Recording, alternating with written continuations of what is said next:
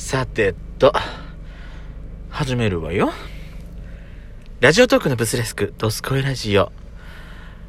オープンそれでは、お聞きください。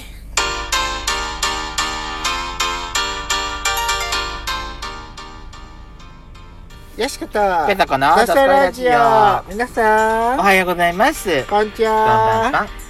は。この番組はソーシャルディスタンスを保ちながら、ヤシコとペタコの2人でお送りしております。なお、今回はドライブ中の収録になります。ロードノイズが入りますが、ご了承ください。運転には最新の注意を払っております。さあ、ヤシコさん。はい。美味しかったーん。美味しかったね。今日ちょっとは、BGM ちょっと大きいかな。ちょっと大きいかな。今日は、ほら。ちょっと待って。ほら。止まっちゃったの？だから、私、うん。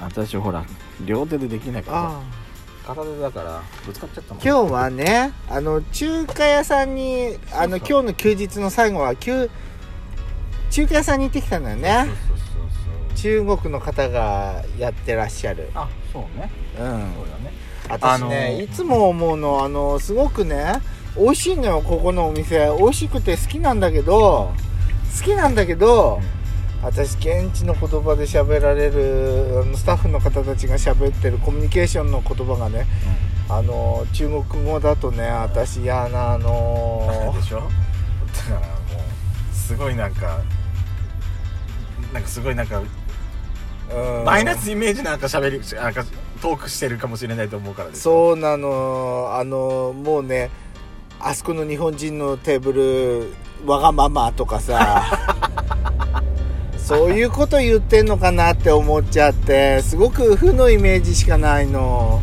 っていうかあの言われたことがあるからそういうあ風に。そういうふうあそうなの？だから嫌だったの。実際にあんのねあったのの私。私ねバイリンガルの友達と一緒に、あし東京の職場なんだけど、あの韓国のね、あのバイリン言葉を話せるお先輩がいたの。でバイリンガルだったから、うん。その先輩がね。でその職場のみんなと一緒にご飯しに行ったことがあるの。何かの打ち上げで、でその時にギャーギャーギャーギャーね。あのまああたちがね。そう私たちがねがまあ盛り上がっちゃったのよ、はいはい。でその時になんかねその店員さんもみんな韓国のあの方たちで韓国のお料理のお店に行ったんだけどそしたらさここの中あこの目の前でよ。目の前で私の後ろの目の前でここのここのテーブルのお客みんなうるさい！とか私あのおしぼりください！とか言ったらうん。私ねおしぼりここのテーブルおしぼりお願いって言ってんのかと思ってたの。そしたらあの後でねその先輩がちょっとみんな静かにしようって。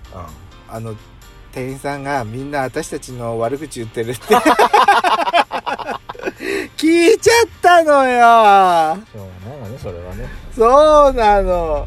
だからねなんかね現地の言葉でコミュニケーション取られるとあ私あてかあのわまたなんかやらかしちゃったかな私たちって思って。まあしょうがないわねだから嫌なの。現地の言葉で喋られんの。韓国人のトーカーの皆さん、日本人でも外国語わかる人いるから、現地の言葉だけで喋ってると、バレてたりすることあるから、お気をつけください。そうそうなんだって。だからねあのほら日本人の方でもいるじゃん。うん。あのああの英語でうん。バイリンガルの人とか。う、ん。でほら東京のカフェでさ、まあ、特にねなんか隣ど隣が近いじゃない？東京の席っはいてカフェでも。だから話しにくいことをね英語で話してると日本人が？うん。実はみんな分かってんだぞって。英語喋れんのお前だけじゃねえそうぞそうそうそう。みんな分かってんだぞって。怖いわ。本当に怖い。だからねもうあのーそうなのよ。本当に。あれなんか YouTuber でもいるじゃん。アメリカ人の YouTuber で。中国語と英語のバイリンガルの人がいて。でなんか中国語の中国人の経営するエステに男性がいて。でネイルサロンなんだけうん。ど、そこでネイルサロンやってる時にいろいろ注文つけたら、あのーなんかこの顧客なんかやかましいうるさいってなんか言ってたらしいのよ、だけど その途中であのほらそのアメリカ人の人が中国語で中国語で喋り始めてうん「えあんた喋れるの?」ってこう っていうのがあんのよ。まあわざとねその注文を多くこのデザインにしてこういう形にしてとかさ言ったのかもしれないうるさく。でもやっぱり分かるからさ。その現地の言葉だったら全然分かんねえだろうって思ったら大間違いよ。っていうことよ。って言いたかった。のはい。そうだからね惜しかったよ。惜しかったんだけど現地のことあの中国語の方で中国語でコミュニケーション取られてたからちょっと嫌だだったなって思って。私はそう思いました。私やっぱりあなたに持たせるとあなたの話の筋をどんどん変な方向に持ってって時間関係なく喋りですから怖いわ。私そのことを話そうと思ってこの話始めたんじゃないんですけどあ何何の話？もういいわよ本当に。あなたと打ち合わせしてないとね本当にねどう暴走するか分かんないから怖いわ本当にもう。今日暴はさ走超特急よヤシコリニアモーターカーなのシャーンって言っちゃうのよ。ロケットよあなた。今。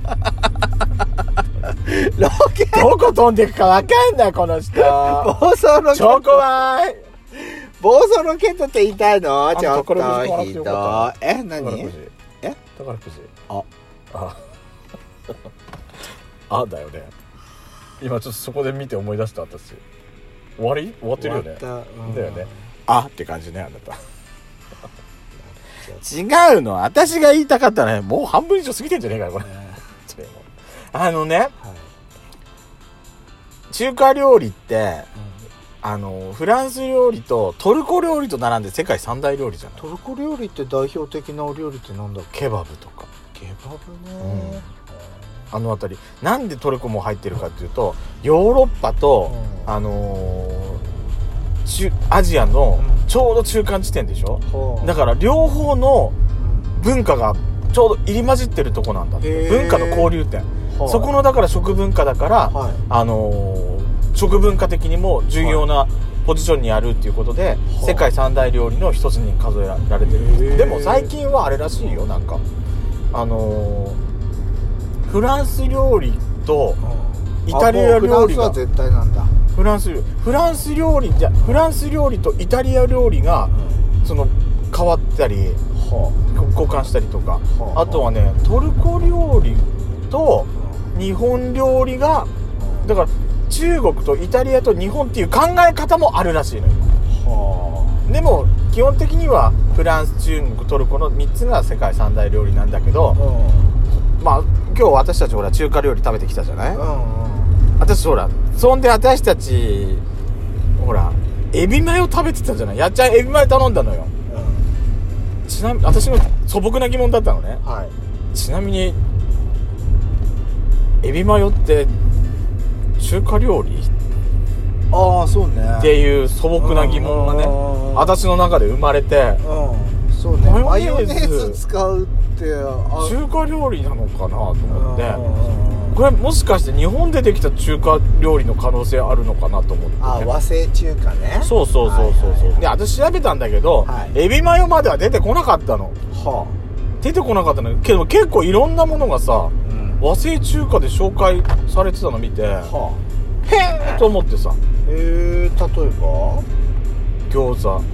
いや餃子っていうか焼き餃子。ああ今日いやびっくりしちゃった今日。焼き餃子ね。焼き餃子。まあ水餃子じゃないうんそうね、まあ向こうの方たちは水餃子だ、ね、焼き餃子っていうのはうん。もともとあれらしいの。